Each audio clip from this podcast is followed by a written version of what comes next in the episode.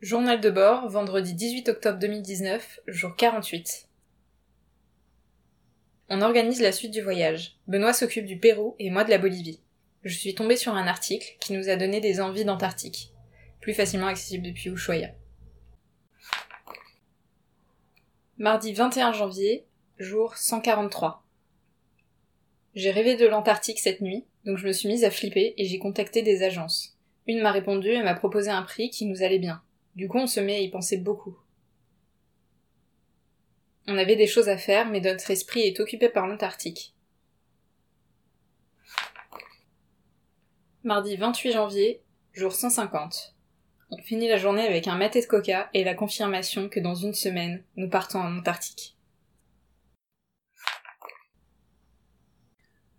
Bonjour et bienvenue dans cet épisode un peu particulier de notre podcast.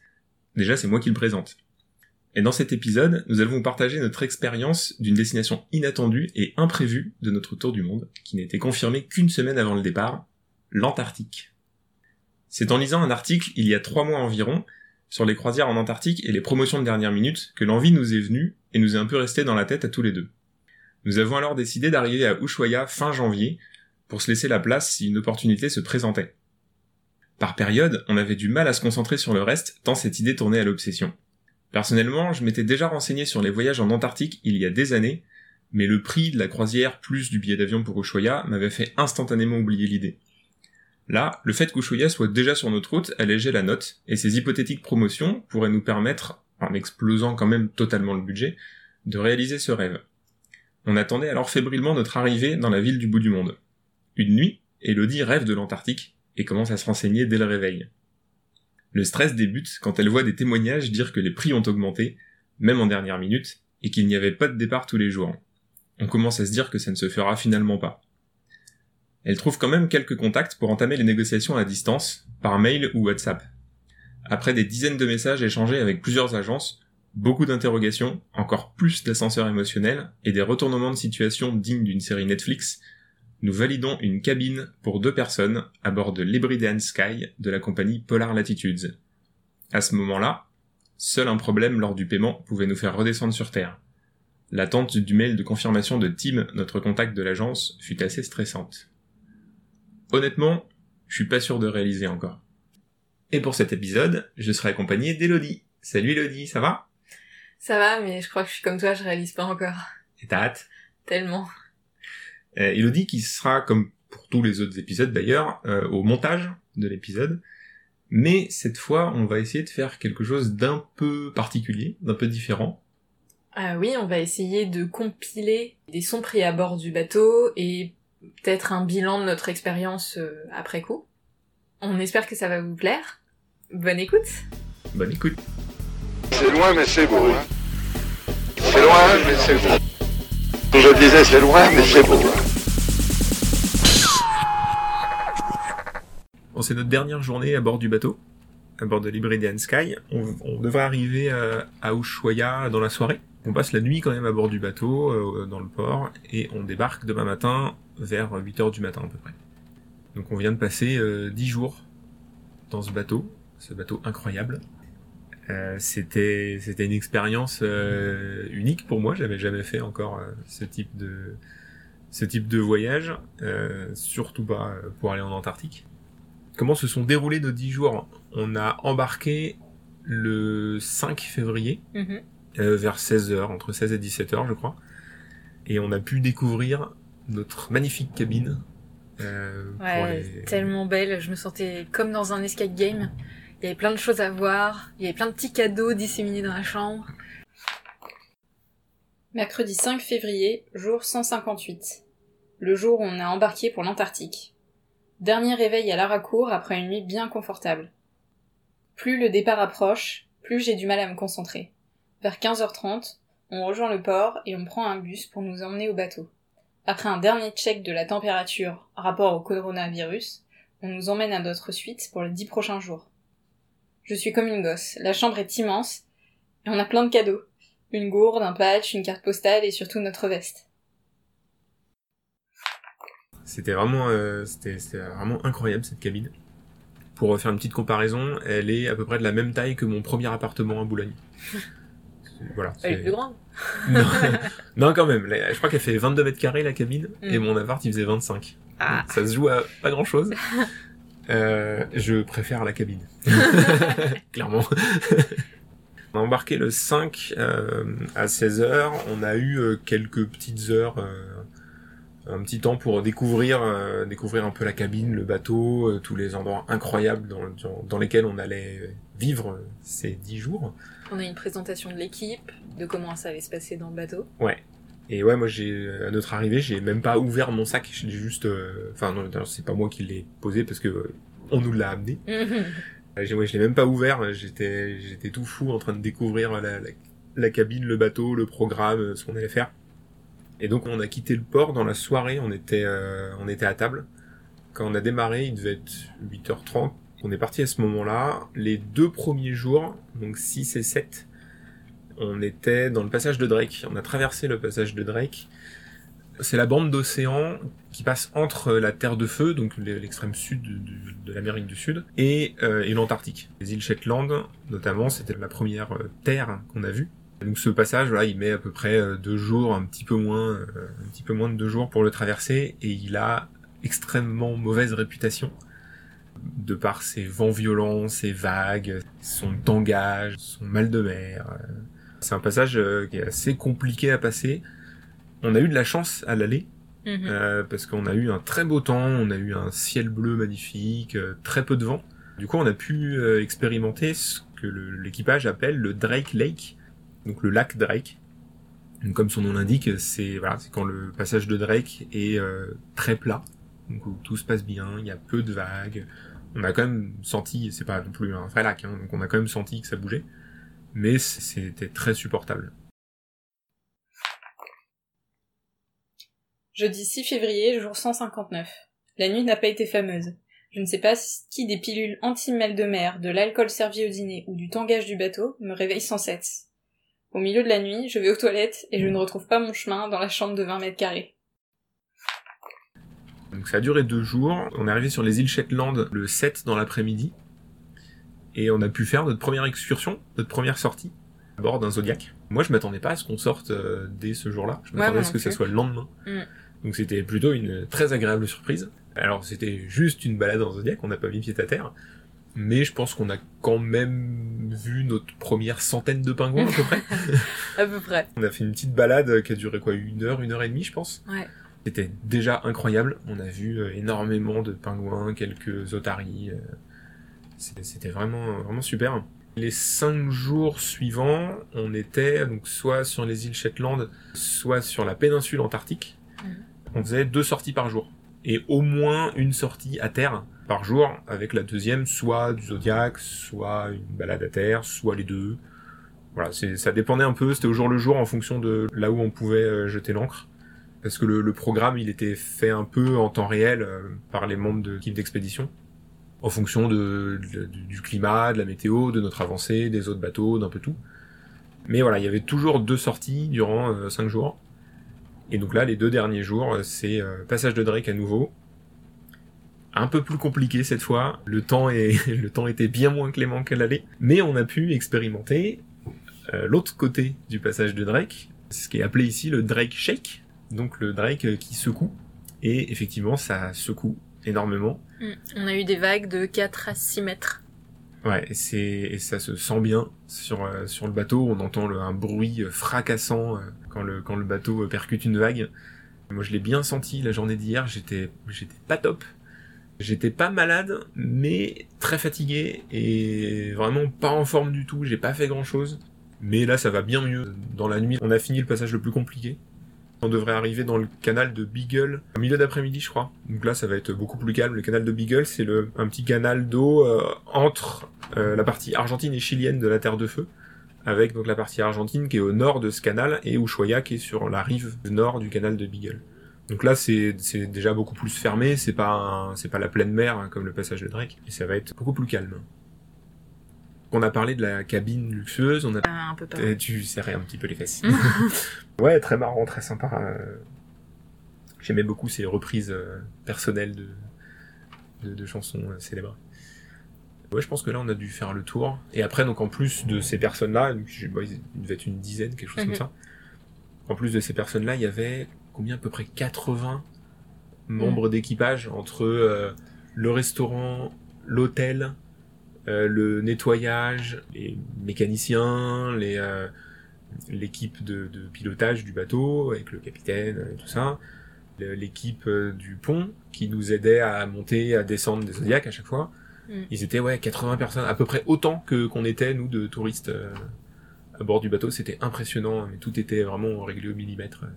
C'était génial. Un petit truc euh, qui était assez inattendu et qu'on a tellement kiffé, c'est quand on revenait de Zodiac. Ah ouais, bah de d'excursion en fait. Quand on, quand on revenait sur le bateau, De toute façon, on revenait toujours en Zodiac, Oui, pas à la nage. c'est vrai. On avait droit à une petite serviette chaude Ouais. pour se réchauffer les mains et le visage et euh, un petit thé ou un petit chocolat chaud. Ah ouais. C'est tellement... Et avec euh, euh, tous les tous ceux que tu croisais qui disaient welcome back.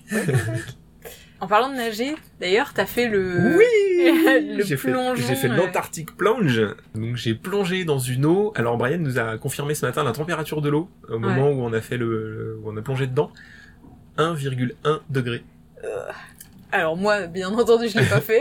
Mais on était beaucoup à le faire. hein. ouais, on il y avait était bien la moitié du ouais, bateau qui l'a fait. facilement la moitié du bateau qui euh, l'a une fait. cinquantaine de personnes. Et ouais, donc on était, euh, bah, j'étais en, en maillot de bain et en peignoir euh, dehors. Ils ont accosté deux zodiacs euh, à l'arrière du bateau. Donc on a traversé ces zodiacs-là et euh, il y a Brian qui m'a attaché une petite ceinture autour de la taille euh, avec un pour pas que j'aille trop loin et, que, et que et que je meure dans cette eau gelée. Et bah, bah, après tu te lances hein, et tu sautes dans l'eau parce que si tu descends à l'échelle, tu mets un pied et tu remontes direct, je pense. C'était une expérience. Je suis pas sûr de le refaire, mais je suis vraiment content de l'avoir fait. C'était c'était incroyable. Au moment où je suis entré dans l'eau, ça m'a vraiment, ça m'a pris tout le corps. hein. C'était incroyable. Peut peut-être parler un peu des excursions qu'on a faites sans aller trop dans les détails. Toi, quelle, euh, quelle excursion t'as préférée? Est-ce qu'il y en a une qui t'a marqué euh, C'est dur à dire parce que elles étaient quand même, mine de rien, assez différentes les unes des autres. Même si on avait quand même un thème récurrent qui était les pingouins et le guano. Oui, il faut dire que l'Antarctique, tu t'attends à des étendues de neige, du silence, et en fait, c'est beaucoup de pingouins qui font du bruit, Ouais. Et, euh, et de la merde de pingouins euh, partout, Partout. quoi. Ouais. Et l'odeur de cette merde de pingouins qui te monte au nez, qui reste sur tes Alors, C'est vrai qu'il y fringues. avait énormément de pingouins dans des colonies, là, de, de centaines, de milliers de pingouins. C'était impressionnant. On, est, on a passé des heures à les regarder parce qu'il enfin, y a toujours des trucs à voir. Il y en a qui se courent après, il y en a qui, il y en a qui vont dans l'eau, il y en a qui secouent les ailes. Ouais, on était dans une période où les, les petits sont devenus plus grands. Ils ont toujours leur, euh, leur pelage de, de bébé qui est pas waterproof. Du coup, ils peuvent pas aller chercher la nourriture. Et c'est leurs parents qui vont leur chercher. Euh, les parents, ils ont deux estomacs, un pour eux et un pour les bébés. Et pour du coup, petits. ils régurgitent dans la bouche des bébés. Ça, c'est magnifique. C'est superbe. Et donc, quand ils deviennent un peu plus grands, les parents, ils ont pas assez de nourriture pour les deux et ils les mettent en compétition. Donc, tu vois un des parents qui court et puis les deux petits qui les suivent. qui Mais court derrière, mais euh, c'est une course à Ouais. obstacles quoi. Ils peuvent euh, parfois monter sur d'autres pingouins ou sauter de caillou en caillou. C'est euh, Et donc, euh, le, celui qui a couru le plus vite, il a le droit d'avoir à manger. Et une fois qu'il a bien mangé, bah, c'est c'est l'autre qui est vénère et qui a la dalle qui court plus vite et qui va récupérer à manger. et je crois qu'il y a, je sais plus qui expliquait qu'en fait il faisait ça aussi donc pour avoir que un seul des deux à nourrir. Ouais. Pour faire patienter, enfin pour euh, pour en, en attendant que l'autre parent revienne avec Ah. euh, son estomac plein euh, pour pouvoir nourrir le deuxième. Donc voilà, un, un super truc à voir. C'était ouais, c'était Euh. tellement marrant de les voir courir. En général, c'est ça, t'as un, un pingouin adulte et deux petits derrière qui se courent après, mais c'est hyper fréquent. Enfin, on en a vu Mm. des dizaines et des Ouais. dizaines sur les, les quelques jours là. On les voit aussi qui communiquent entre eux, donc ils ont chacun un son spécifique. Ouais, une fréquence Ouais. unique. Et du coup, ils se reconnaissent comme ça. Mm. Euh, on les voit chasser d'autres oiseaux qui essaient d'attraper les petits. Enfin, c'est à observer, c'est vraiment euh, impressionnant Et quoi. on en voit des curieux aussi qui viennent nous voir. Oui, et toi, il y en a un qui est venu. euh, Ah ouais, qui est venu super super, près. près. Parce qu'en fait, il y a, il y a, on a une règle des 5 Ouais. mètres où on a, on- il faut pas qu'on approche les animaux sauvages à moins de 5 mètres. Euh, par contre, bah, ces animaux-là, eux, ils, Ils ont pas la règle. Voilà, ils ont pas la règle. En plus, ils savent pas ce que c'est qu'un mètre. Du coup, ils peuvent s'approcher de nous. Mais voilà, le tout, c'est de pas faire de mouvement vers eux, de pas essayer de les toucher, de pas Mm. se rapprocher d'eux à ce moment-là. Mais on peut, euh, voilà, en, en restant euh, immobile ou pas faire de bruit, etc. On peut les laisser s'approcher. Et il y en a un, moi, le, c'était le dernier, c'était hier, donc lors de notre dernier euh, ou avant-dernier, je crois, euh, euh, pied à terre, où euh, il, il se rapprochait déjà de moi. Je me suis accroupi. Il s'est rapproché encore, encore, encore. Il, hésitait, il faisait vraiment pas par pas. Il hésitait un peu, et il était à, je pense, 30 cm de moi. Et il me regardait comme ça. Il disait mais qu'est-ce que c'est que ce truc, ce gros truc tout rouge là, parce qu'on a tous les manteaux rouges de, l'expédition. Qu'est-ce que c'est que ce gros truc? Et il venait, euh, il, venait regarder ce que c'était. Il, se demandait est-ce que ça se bouffe? Il rapprochait son bec de mon genou, de mon appareil photo. Il, il, il m'a pas touché, il était vraiment à, à, là, à ce moment-là à 2-3 cm. Mm. C'était, c'était magique. Et ouais, donc euh, quel moment t'as le plus marqué? Quel moment t'as préféré pendant ces Je, je pense que c'était la, la sortie dans Fournier Bay. Ouais. Parce que c'est la première où j'ai vu des baleines. Il y a plein de gens qui en ont vu dans le bateau. Et moi, Ouais. j'en avais pas vu avant. Ouais.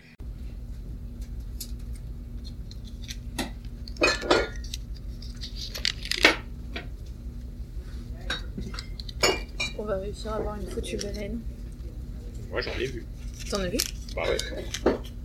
Genre, t'as vu la, la queue? Non. T'as vu quoi? T'as vu une forme dans l'eau? C'est un fox, ça. Non, non, il y en a une, bah, je t'ai dit, la première là, que- pour laquelle il y a eu l'annonce. Mhm. J'ai vu l'aileron et j'ai vu le, Le dos. les, le, de l'eau recrachée par sa. par son, Son trou. Son orifice dorsal. Et euh, il y en a une deuxième où j'ai vu. euh, je l'ai vu rep- enfin, sortir et plonger dans l'eau, mais vraiment juste une, enfin, un bout. euh,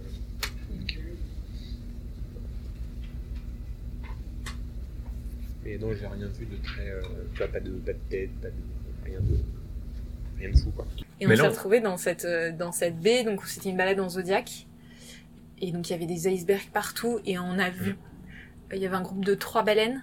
Et donc on a vu d'abord euh, leur, euh, leur dos, leur, euh, leur aileron. Je sais pas si ça s'appelle comme ça pour les baleines. Ouais. Et euh, on a vu aussi leur, leur nageoire qui ressortait de l'eau. Et à un moment, il y a un petit qui est sorti de l'eau, qui a Qui sauté, a sauté, ouais, deux, trois, trois fois, ouais. ouais. Et c'était euh, C'était incroyable. incroyable. On a vu ouais. aussi des phoques, mais c'était la Ouais, première fois que j'ai là, vu des baleines. En baleines- plus, il faisait un, un temps magnifique. Ouais. euh, Super ciel bleu, c'était des baleines à bosse, donc assez, assez grandes. euh, Ouais. Je sais plus, j'avais regardé là sur le petit guide qu'on a, euh, je crois que c'est de l'ordre de genre 15 mètres de long, un truc comme ça. Donc. Nous on était dans des zodiacs. Un zodiac ça fait quoi euh, 4, 4 mètres de long peut-être, 5 mètres de long. C'est pas hyper grand quoi, on tient à, on tient à 12 dessus quoi. Et euh, ouais, on se sent tout petit par rapport à ces, à ces grosses bébêtes. Incroyable. Mais c'est ouais, c'était bien. Mais là, on était, euh, Mm. je me souviens, effectivement, on était euh, tous les zodiacs. euh, c'est une sorte de, de petit arc de cercle autour de là où on avait vu les baleines, et donc on les voyait euh, sortir très très fréquemment pour respirer. et- Mm. Ouais, donc tu vois leur jet, t'entends leur, Ouais. leur respiration. T'entends la respiration, donc dès que t'entends une respiration quelque part, ah, t'as tout le monde qui se tourne de ce côté-là. Et en général, après la respiration, ouais, on voit le, la nageoire dorsale, et assez souvent après, on voit la queue lorsqu'il il replonge. Ouais, il dans l'eau. ouais. Mais ouais, du coup, tout le monde se taisait, t'avais un, une espèce d'ambiance euh, magique, quoi. ouais, ouais, c'était super. Et euh, le fait que ça soit euh, le... le... À Fournier Bay. Ouais, c'est euh, le nom de famille de ma mère. Je sais pas, tu vois, un petit signe ou je sais pas, un cadeau, tu vois. C'était c'était pas un signe, c'était une baleine. Moi, je pense que ce que j'ai préféré, c'est avec des baleines aussi, parce que c'est, ça reste le l'animal à la fois le plus impressionnant Mm. qu'on ait vu et aussi celui qu'on a le moins vu. Ouais, c'est plus rare. C'est voilà, c'est que- plus rare et c'est aussi, enfin c'est voilà, ils sont dans l'eau, tu sais qu'ils sont là, mais euh, enfin tu sais qu'elles sont là, mais tu sais qu'elles voilà, elles tournent autour du zodiaque, elles sont par là. C'est- Il y a un côté très mystérieux, je trouve, euh, Mm. avec les baleines. Puis tu les vois pas entièrement parce que ouais, ouais, sont- c'est ça, ouais. Elles sont immergées, tu vois des bouts de, euh, de corps. Alors il y en a une qu'on a vue entièrement, Ah ouais, c'est celle qui est passée sous notre zodiaque. incroyable. Ça, c'était fou. Et J'ai réussi à la filmer, ça on voit bien sur la vidéo, euh, parce que l'eau elle est vraiment tellement transparente. Mm. Et la baleine à ce moment-là, elle était tellement, euh, elle est tellement proche de l'eau que euh, j'ai pu la voir euh, sur le sur la vidéo euh, en transparence. On essaiera de la mettre sur le, Ouais, sur On- le blog, d'intégrer la vidéo. ouais, ouais. Ce- la, la, la- partie où elle passe sous le zodiaque, c'est assez court, donc je pense qu'on pourra couper ce ce petit montage-là. ouais. Et mais c'était impressionnant. C'était en plus c'était pas du tout. euh, anticipé. Enfin, c'était, euh, on faisait une, une excursion en zodiaque. euh, voilà, à travers, il y avait des glaciers, il y avait des trucs comme ça, des, des icebergs. C'est, il y avait rien de fou à cette, à cette excursion. J'ai- Je commençais même limite à être un peu déçu. Déçu Et, d'être euh, en Antarctique. Et, euh, et, et à un moment, là, on, on aperçoit, il y avait deux, trois. euh, alors c'est Minky Whales, je crois que c'est des rorquals. Rorcal ou Rorco. Euh, je crois que c'est ouais. Euh, Petit Rorcal, je crois. c'est ouais, c'est des petits rorquals en français. Ouais, c'est plus petit parce que je crois que ça fait genre 8 mètres de long. Je sais pas, voilà. Mm. Et donc on en voit ouais deux ou trois, donc ils commencent à bah, comme comme ce qu'on a décrit juste avant, on entend la respiration, on voit la nageoire dorsale. Euh, eux, ils ont une, une comment dire une technique de plongée un peu différente, donc on voit pas leur queue, on voit pas les, les nageoires euh, sur la queue. Euh, mais voilà, on les voyait qui tournaient autour des zodiacs, c'était hyper impressionnant. Ils étaient vraiment hyper proches. Hmm. Et à un moment donné, on entend une respiration derrière nous. Donc je me retourne et là on voit un des rorquals qui vraiment qui va en direction de notre zodiac. Ouais, et on le voit super bien, quoi. L'eau, ouais, elle est on le voit transparente, on, hyper voit bien. tout son corps, On, c'est... on le voit passer en dessous. Au moment où il passe en dessous, je me retourne, je le vois à nouveau émerger de l'autre côté. Mm. Et au moment où il, il, il termine de passer sous le zodiac, là il sort un peu de l'eau pour, pour respirer. Il était à quoi 4 mètres du zodiac à ce moment-là pour, pour respirer. C'était Ouais, c'était incroyable. ah ouais, ça, là, Mm. ça m'a vraiment foutu une grosse claque ce, ce, ce moment-là. ouais. C'était fou. Et une autre sortie que j'ai bien aimée, c'est la dernière qu'on a faite. En Ouais. fait, c'est une... euh, Alors, c'est Deception Island. Ouais, c'est ça. Ouais. C'est une île qui est un volcan, en fait, dont le, le centre est immergé. Ouais. Et du coup, c'est un, un cercle de terre. Et donc, nous, on a pu voir la partie qui était utilisée avant par les baleiniers, euh, donc qui chassaient les baleines et qui les utilisaient pour l'huile. Mm. Et donc, tout ça est abandonné. Ça a été utilisé depuis pour des... A des, bases scientifiques Des bases scientifiques, ouais. qui sont encore là, euh, Mm. occupées uniquement l'été. Mm. Et du coup, c'est une île bah, volcanique. Ça changeait vachement de ce qu'on avait vu avant. Ouais. Et t'as des, ouais, des trucs abandonnés par les humains, ces, ces gros bidons, enfin des, des barils. Des grosses cuves, ouais, Voilà, des des, cuves. des grosses cuves pour stocker l'huile. et euh, ouais. paysages étaient. euh, Des maisons délabrées incroyables. Ouais, c'était. C'était assez fou. Ouais, Et puis on a eu du coup euh, à cette occasion une balade euh, avec euh, les explications historiques de, de Kaiti qui était vachement intéressante. Ouais. Ouais, c'était- chouette aussi de voir cet aspect euh, ouais historique. historique. Ouais, historique. Là, il y avait ouais, effectivement, il y avait beaucoup moins d'animaux. Il y avait, ah, j'allais dire, il n'y a pas de pingouin, mais si on en a vu un. Si, ouais, il se baladait tout seul. je pense qu'il s'est perdu. Et puis on a eu vachement de phoques. On a vu quelques phoques, ouais. Mm. Ouais. Mais c'était le matin où on en a vu le plus, là où ils étaient en gros gros pack pour dormir. Là. Oui, ils sont dans leur, euh, leur période de mue. Et Ouais. du coup, c'est des animaux qui se, qui se détestent plutôt entre eux la plupart du temps. Ouais. Et quand ils muent, ils se regroupent pour se tenir chaud et euh, ça fait des espèces de camailleux de marron. Et ouais, des bruits incroyables Des parce gros tas de blobs. euh. ils grognent. Ah, euh, c'est- dégueu, ouais. et ils grognent, on dirait des... Des gros roux, des, des- ah. Mais oui, c'est parce qu'elle dit, elle disait, euh, Thérèse, je crois que c'est des, des, des petits, du coup ils testent leur, Ah, euh, ils leur leur, cri. leur son, ouais. Mais ils sont pas encore au point, du coup elle disait ça ressemble à des Harley Davidson qui commencent mais qui accélèrent pas assez pour démarrer. J'ai Ouais. vu des, j'ai vu des petits pingouins aussi faire ça, tester un peu le, leur. Parfois, ils font le, ils font toutes les, comment dire, toute la gestuelle euh, d'un pingouin quand il, il appelle quelqu'un ou quand il crie. Mais il y a pas de son qui sort. Ou t'as juste un petit filet, t'as juste un. tu vois que c'est pas encore fini. euh. Ouais, donc beaucoup de beaucoup d'animaux, c'était Ouais. plus impressionnant, les paysages étaient incroyables. Ouais. On a vu un un endroit où qui est un cimetière d'icebergs où tous les icebergs viennent se mettre et ils sont trop gros pour continuer donc ils, se, ils restent là le temps de fondre et de pouvoir repartir. Ouais. Du coup, il y en a plein, ça donne des formes incroyables. Euh, on a vu plein de phoques aussi dans cet endroit-là. Une expédition incroyable qui se termine. Ouais. Est-ce que tu penses bizarre, hein. que l'Antarctique t'a changé? Est-ce que c'est un peu la, le slogan de Polar euh, Latitude, Ouais, qui est l'agence qui organise le, Le voyage. la croisière Ouais. C'est euh, ouais, euh, découvrez l'Antarctique, vous pourriez vous découvrir vous-même. Est-ce que tu t'es découvert toi-même? Je pense pas que ça m'a vraiment changé. euh, Je pense que pour que ça te change vraiment, il faut que tu passes un hiver en Antarctique. non, non, non, c'est. Je pense pas que ça m'a vraiment changé, mais c'est vrai que ça fait vraiment. Ça m'aide là du concret sur euh, sur le sur le réchauffement climatique, sur toutes ces Mm. choses là, parce que notamment là, euh, ce matin, je suis allé au au récap de toutes les de, Les expériences scientifiques. ouais voilà de tous les tous les relevés, toutes les, les collectes de données des, des, des expériences scientifiques. Et il y a notamment euh, euh, deux faits qui m'ont euh, qui m'ont assez marqué. Enfin, alors, on est déjà euh, on est déjà au fait de, de ce réchauffement. On a, on a déjà, je trouve, euh, modifié un peu nos, nos, nos modes de vie pour être le plus, enfin pour être plus euh, responsable, on va dire. Mais là, ça a vraiment mis du concret sur euh, sur ce problème. Mhm. Le premier, c'était les mesures de température de l'eau. Là, ce matin, la température de l'eau, elle a été mesurée à un peu plus de 9 degrés, je crois. Et euh, donc Brian, qui s'occupe de ces relevés-là, euh, il disait que c'est la température la plus chaude qu'il avait jamais enregistrée. Et il disait que de, saison en saison, la température ne fait qu'augmenter.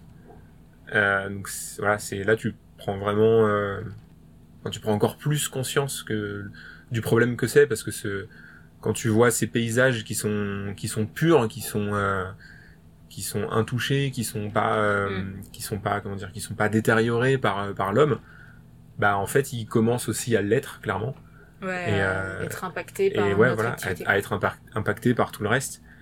Le deuxième c'est euh, Mathias qui donc faisait le compte des oiseaux. Euh, Mathias donc c'est l'ornithologue qui a fait le décompte de tous les oiseaux qui ont été observés durant ces ces, ces petites phases d'observation depuis le bateau. Il a compté 73 oiseaux différents et il disait que compte tenu des, du vent qu'on a eu pendant le, le voyage, euh, c'était peu. Normalement, c'est beaucoup plus. On aurait, on aurait dû en voir beaucoup plus compte tenu du vent. Euh, Là, il, il pouvait pas tirer de conclusion du tout. Il savait pas si c'était euh, quelque chose de, de ponctuel, d'occasionnel, ou alors si c'était euh, une nouvelle mode ou un changement de de- d'attitude des oiseaux. euh, je sais pas, du fait du réchauffement de l'eau, euh, justement. Donc là, en fait, toutes ces toutes ces données-là, il va les envoyer à une organisation scientifique qui s'occupe de d'étudier la migration des oiseaux. Bah voilà, peut-être qu'avec d'autres infos, il va avoir plus de plus de conclusions. ou, euh, Mais ouais, c'est vrai que ça fait un peu bizarre. Et aussi aux, aux infos, là, pendant la- la- les 10 jours où on était au- en Antarctique, Ouais. euh, aux infos, ils ont annoncé qu'il y a eu la température la plus chaude, alors température de l'air cette fois, la plus chaude jamais enregistrée en Antarctique. Euh, il y a quelques jours, il y a des membres de l'équipage qui, qui avaient entendu ces news-là, ils parlaient de 10 18 ou 19 18. degrés, je crois. Et là, nous, on a vu ce matin 20 degrés et quelques. Mm. C'est, enfin, c'est dingue. C'est d'avoir une température, enfin, 20 degrés, c'est, euh, enfin, même en Normandie, t'as pas ça en été. c'est, fou de se dire qu'en Antarctique, il a fait 20 degrés. Enfin, c'est, ça fait un peu peur, quoi. Ouais. Donc, euh, ouais, je pense pas que ça m'ait changé en profondeur, mais ça m'a fait vraiment réaliser concrètement euh, le problème qu'il y a sur Terre. Quoi. Mm. Et toi, est-ce que ça t'a changé? D'un point de vue écologique, euh, non, je... je pense que je suis assez engagée pour Mm. euh, connaître le problème. Euh, je dirais que au niveau de mes relations avec les autres, ça m'a fait encore un peu évoluer parce que du coup, on a parlé qu'en anglais. Mm. Et donc bon, déjà que j'ai du mal à parler aux gens, en plus si tu rajoutes la barrière de la langue, c'est c'est compliqué. Mais du coup, ça m'a aidé à prendre un peu confiance et de plus parler. Mm. Euh, et puis de le faire pendant dix jours à la suite, quoi. Vraiment, pendant dix jours, on a parlé euh, que anglais à l'extérieur. Ça m'a pas mal fait bosser sur ce point-là. Sinon, euh, ouais, c'était un voyage incroyable, quoi, de concrétiser ça, parce que on a appris l'existence de ce voyage-là il y a des mois, et de, de le faire vraiment, Ouais. Et pendant des mois, ouais, on se- à chaque fois, on se disait euh, est-ce est-ce qu'on va pouvoir le faire? Est-ce qu'on va y aller? Est-ce qu'on va pas être déçu euh, Mm. de ne pas y aller? Ouais. C'est, je pense que c'est une chance incroyable. Ouais. Et euh, ouais, j'ai beaucoup de gratitude pour euh, ce qu'on vient de, ce qu'on vient de vivre, quoi. Ouais, c'est clair. Et, Et ouais, je n'ai que hâte de découvrir euh, le reste du monde et euh, ouais, vraiment un, un voyage fantastique. ouais, je, enfin, moi je pense que c'est l'expérience la plus incroyable de, de toute ma vie. Quoi. Carrément, j'ai pas peur des mots.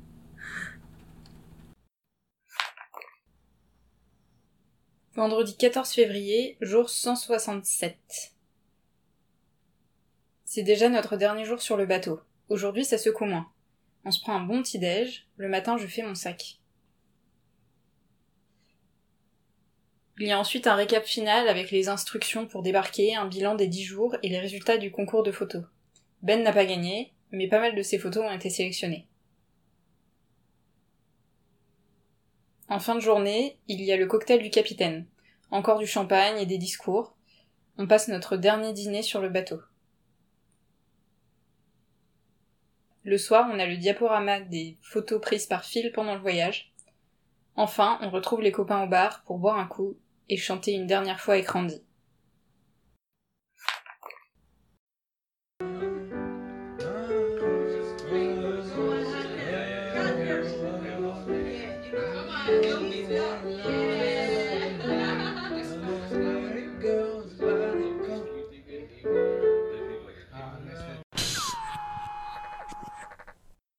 C'est loin, mais c'est beau. hein.